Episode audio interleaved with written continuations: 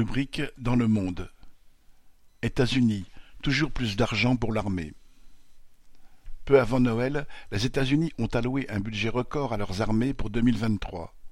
En hausse de presque 10%, il se monte à 858 milliards de dollars.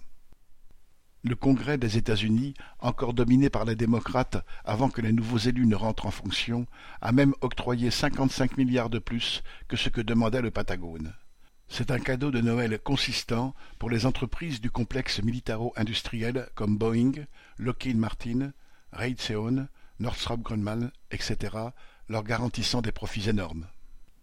Bien que n'étant pas en guerre officiellement, les États-Unis entretiennent un immense appareil militaire dont le financement a cru de 300 milliards de dollars en huit ans, malgré le retrait d'Afghanistan ils consacrent plus d'argent à leurs armées que l'addition des budgets militaires des neuf pays suivants, dont la Chine et la France.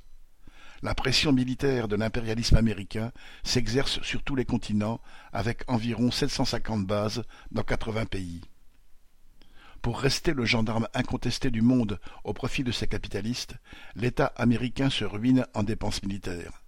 C'est autant de centaines de milliards qui ne vont pas aux écoles publiques délabrées, à l'entretien des routes et ponts qui s'effondrent, au système de santé incapable d'empêcher que l'espérance de vie ne recule.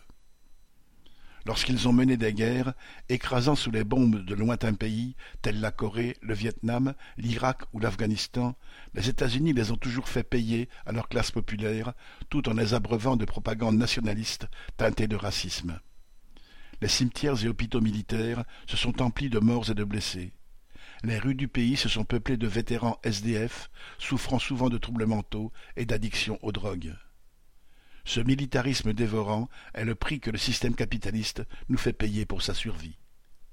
Lucien Détroit